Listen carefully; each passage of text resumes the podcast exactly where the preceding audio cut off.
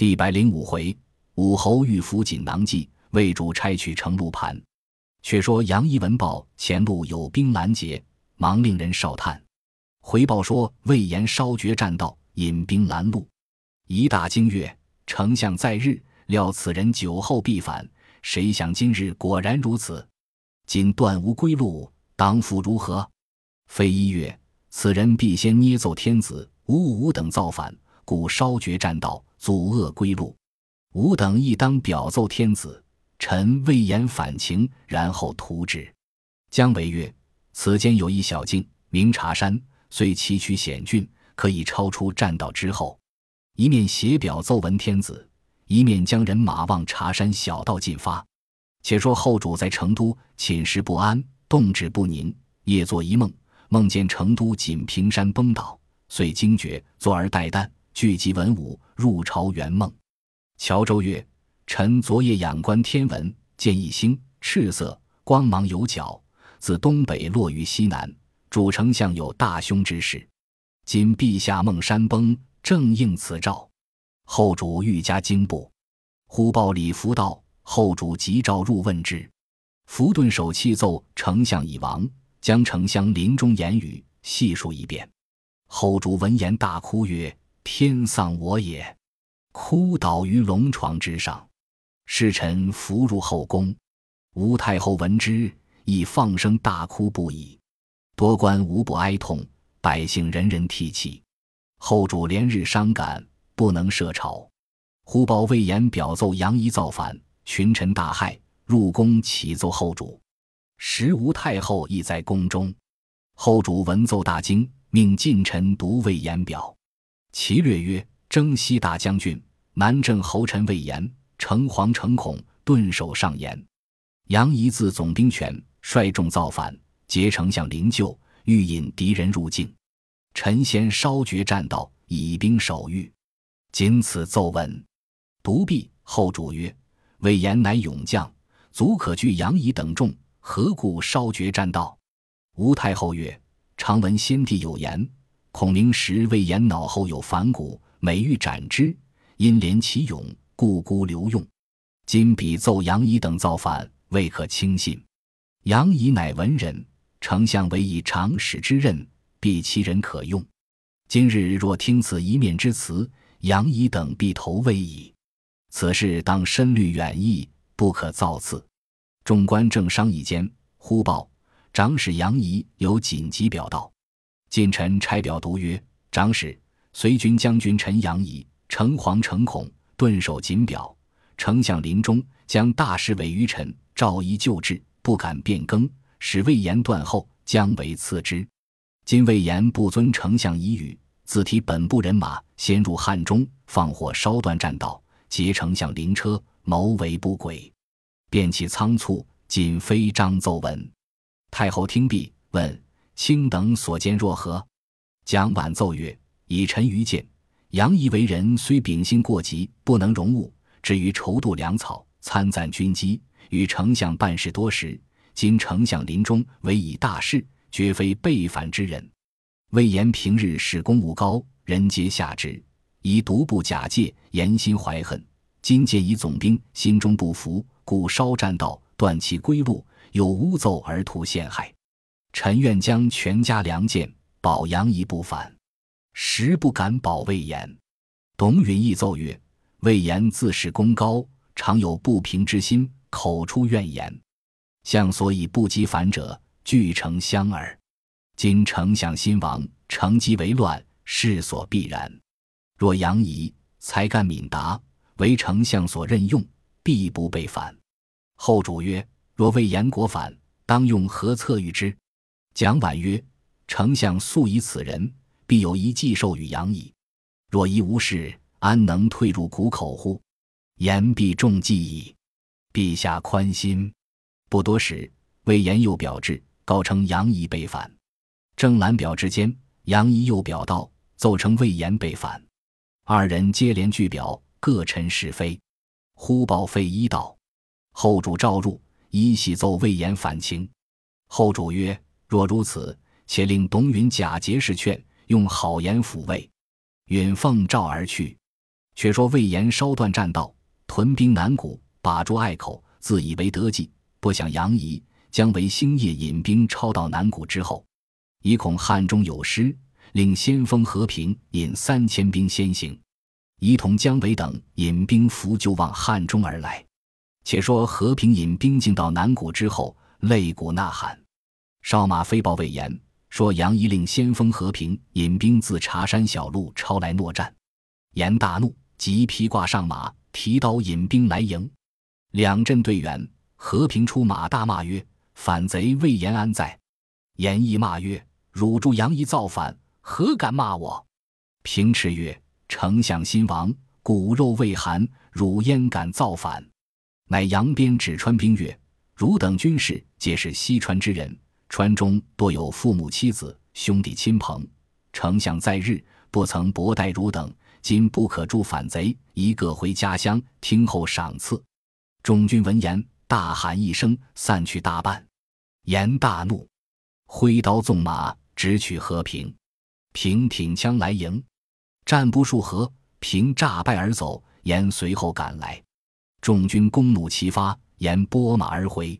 见众军纷纷溃散，严转怒，拍马赶上，杀了数人，却直指扼不住。只有马岱所领三百人不动。言谓岱曰：“公真心助我，事成之后绝不相负。”遂与马岱追杀和平，平引兵飞奔而去。魏延收聚残军，与马岱商议曰：“我等投魏若何？”岱曰：“将军之言不至甚也。大丈夫何不自图霸业，乃轻屈西夷人也？吾关将军智勇足备，两川之势，谁敢抵敌？吾是同将军先取汉中，随后进攻西川。”严大喜。遂同马岱引兵直取南郑，姜维在南郑城上见魏延、马岱耀武扬威，蜂拥而来。韦即令拽起吊桥，严、待二人大叫：“早降！”姜维令人请杨仪商议曰：“魏延勇猛，更兼马岱相助，虽然军少，何计退之？”一曰：“丞相临终衣锦囊。”主曰：“若魏延造反，临阵对敌之时，方可开拆。”便有斩魏延之计，仅当取出一看。遂出锦囊拆封看时，题曰：“待与魏延对敌，马上方许拆开。”为大喜曰：“既丞相有戒约，长史可收之。吾先引兵出城，列为阵势，攻可便来。”姜维披挂上马，绰枪在手，引三千军开了城门，一齐冲出，鼓声大震，排成阵势。韦挺枪立马于门旗之下。高声大骂曰：“反贼魏延，丞相不曾亏你，今日如何背反？”严横刀勒马而言曰：“伯曰，不干你事，只教杨仪来。仪在门旗营里拆开锦囊视之，如此如此。”一大喜，轻骑而出，立马阵前，手指魏延而笑曰：“丞相在日，只如酒后必反，教我提备，今果应其言。”如敢在马上连叫三声，谁敢杀我，便是真大丈夫。吾就献汉中城池于汝。严大笑曰：“杨仪匹夫听着，若孔明在日，吾上惧他三分。他今已亡，天下谁敢敌我？修道连叫三声，便叫三万声，亦有何难？”遂提刀暗佩，于马上大叫曰：“谁敢杀我？”一声未毕，脑后一人厉声而应曰：吾敢杀汝！手起刀落，斩魏延于马下。众皆骇然。斩魏延者，乃马岱也。原来孔明临终之时，授马岱以秘计，只待魏延喊叫时，便出其不意斩之。当日，杨仪独把锦囊计策，已知伏下马岱在彼，故依计而行，果然杀了魏延。后人有诗曰：“诸葛先机识魏延，已知日后反西川。”锦囊一计人难料，却见成功在马前。却说董允未及到南郑，马岱已斩了魏延，与姜维合兵一处。杨仪据表星夜奏闻后主，后主降旨曰：“既已明正其罪，仍念前功，赐棺椁葬之。”杨仪等扶孔明灵柩到成都，后主引文武官僚进阶挂孝，出城二十里迎接。后主放声大哭，上至公卿大夫，下及山林百姓，男女老幼，无不痛哭哀声震地。后主命扶柩入城，停于丞相府中。其子诸葛瞻守孝居丧。后主还朝，杨仪自负请罪。后主令近臣去其父曰：“若非卿能依丞相一教，灵柩何日得归？魏延如何得灭？大事保全，皆卿之力也。”遂加杨仪为中军师。马岱有讨逆之功，即以魏延之决绝之。宜丞上孔明仪表，后主览毕，大哭，降旨补得安葬。费祎奏曰：“丞相临终，命葬于定军山。”不用强援砖石，亦不用一切祭物。后主从旨，则本年十月吉日，后主自送灵柩至定军山安葬。后主降诏之际，谥号忠武侯，令建庙于绵阳，四时享祭。后杜工部有诗曰：“丞相祠堂何处寻？锦官城外白森森。应接碧草自春色，隔叶黄蓬空好音。三顾频繁天下计。”两朝开济老臣心，出师为洁身先死，常使英雄泪满襟。又度公布诗曰：“诸葛大名垂宇宙，宗臣一向肃清高。三分割据于筹策，万古云萧逸羽毛。伯仲之艰险一缕，指挥若定失萧曹。运遗憾坐终难复，志决身监军务劳。”却说后主回到成都，忽近臣奏曰。边庭报来，东吴令全从引兵数万屯于巴丘界口，未知何意。后主惊曰：“丞相新亡，东吴复蒙亲戒，如之奈何？”蒋琬奏曰：“臣敢保王平、张仪引兵数万屯于永安，以防不测。陛下再命一人去东吴报丧，以探其动静。”后主曰：“须得一舌辩之士为使。”一人应声而出曰。微臣愿往。众视之，乃南阳安众人，姓宗，名玉，字德彦，官任参军，有中郎将。后主大喜，即命宗玉往东吴报丧，检探虚实。宗玉领命，径到金陵，入见吴主孙权。礼毕，只见左右人接着素衣。权作色而言曰：“吾孰以为一家，卿主何故而增白帝之首也？”欲曰。臣以为东夷巴丘之术，西增白帝之首，皆世事宜然，俱不足以相问也。权笑曰：“卿不亚于邓之。”乃谓宗玉曰：“朕闻诸葛丞相归天，每日流涕，令官僚尽皆挂孝。朕恐为人承丧屈属，故增巴丘守兵万人，以为救援，别无他意也。”欲顿首拜谢。权曰。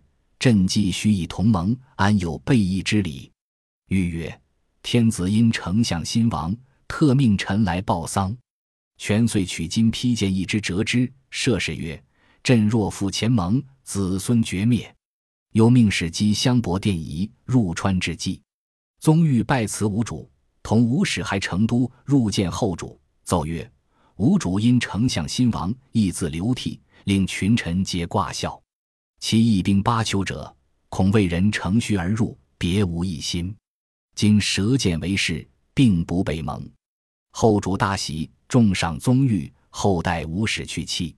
遂依孔明遗言，加蒋琬为丞相、大将军、录尚书事，加费祎为尚书令，同李丞相事，加吴懿为车骑将军，假节度汉中，姜维为辅汉将军、平乡侯，总督诸楚人马。同无意出屯汉中，以防魏兵。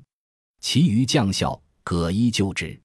杨仪自以为年宦先于蒋琬，而未出晚下，且自恃功高，未有重赏，口出怨言，谓费祎曰：“昔日丞相出亡，吾若将全师投魏，宁当寂寞如此也？”费祎乃将此言具表密奏后主。后主大怒，命将杨仪下狱勘问，欲斩之。蒋琬奏曰：“仪虽有罪，但日前随丞相多立功劳，未可斩也，当废为庶人。”后主从之，遂贬杨仪赴汉家郡为民。仪羞惭自刎而死。蜀汉建兴十三年，魏主曹睿青龙三年，吴主孙权嘉禾四年，三国各部兴兵。单说魏主封司马懿为太尉、总督军马，安镇诸边。懿拜谢回洛阳去弃。魏主在许昌大兴土木，建盖宫殿，又于洛阳造朝阳殿、太极殿，祝总章官，举高十丈。又立崇华殿、清霄阁、凤凰楼、九龙池，命博士马钧监造，极其华丽，雕梁画栋，壁瓦金砖，光辉耀日。选天下巧匠三万余人，民夫三十余万，不分昼夜而造，民力疲困，怨声不绝。瑞又将执其土木于方里远，使公卿皆覆土树木于其中。司徒董寻上表切谏曰。夫自建安以来，野战死亡，或门单户尽，虽有存者，遗孤老弱。若今宫室狭小，欲广大之，犹宜随时，不妨浓雾。况作无益之物乎？陛下既尊群臣，贤以冠冕，备以文绣，载以华腴，所以异于小人也。今又使父母丹土，沾体涂足，毁国之光，以崇无益，甚无谓也。孔子云：“君使臣以礼，臣事君以忠。无忠无礼，国何以立？臣之言出必死，而自比于牛之一毛，生计无益，死亦何损？秉笔流涕，心语誓词。臣有八子，臣死之后，累陛下矣。不胜战力待命之志。”瑞兰表怒曰：“董寻不怕死耶？”左右奏请斩之。瑞曰。此人素有忠义，今且非为庶人，再有妄言者必斩。时有太子舍人张茂，字彦才，以上表切谏，睿命斩之。即日召马军问曰：“朕见高台峻阁，欲与神仙往来，以求长生不老之方。”君奏曰：“汉朝二十四帝，为武帝享过最久，寿算极高，盖因服天上日精月华之气也。常于长安宫中。”建百梁台，台上立一铜人，手捧一盘，名曰承露盘，解三更北斗所降沆瀣之水，其名曰天江，又曰甘露。取此水，用美玉为泻，调和服之，可以返老还童。瑞大喜曰：“如今可引人夫星夜至长安，差取铜人，移至芳林园中。君领命，引一万人至长安，令周围搭起木架，上百梁台去。”不一时间，五千人连绳引锁，悬环而上。那百梁台高二十丈，铜柱圆十围。马军教先拆铜人，多人并力拆下铜人来。只见铜人眼中潸然泪下，众皆大惊。忽然台边一阵狂风起处，飞沙走石，急若骤雨，一声响亮，就如天崩地裂，台倾柱倒，压死千余人。军取铜人及金盘回洛阳，入见魏主，献上铜人呈禄盘。魏主问曰：“铜柱安在？”君奏曰：“铸重百万斤，不能运至。”瑞令将铜柱打碎，运来洛阳，铸成两个铜人，号为翁仲，列于司马门外。又铸铜龙凤两个，龙高四丈，凤高三丈余，立在殿前。又于上林苑中种奇花异木。须养珍禽怪兽。少妇杨父上表谏曰：“臣闻尧上茅茨而万国安居，禹卑公室而天下乐业。及至殷周，或唐崇三尺，度以九言耳。古之圣帝明王，未有及公室之高丽，以凋敝百姓之财力者也。节作玄氏、相郎，纣为清宫，露台以丧其社稷。楚灵以助张华而深受其祸。”秦始皇作阿房而殃及其子，天下叛之，二世而灭。夫不度万民之力，以从耳目之欲，未有不亡者也。陛下当以尧、舜、禹、汤、文武为法则，以桀、纣、楚、秦为申戒，而乃自侠自义，为公台世事，必有危亡之祸矣。君作元首，臣为股肱，存亡一体，得失同之。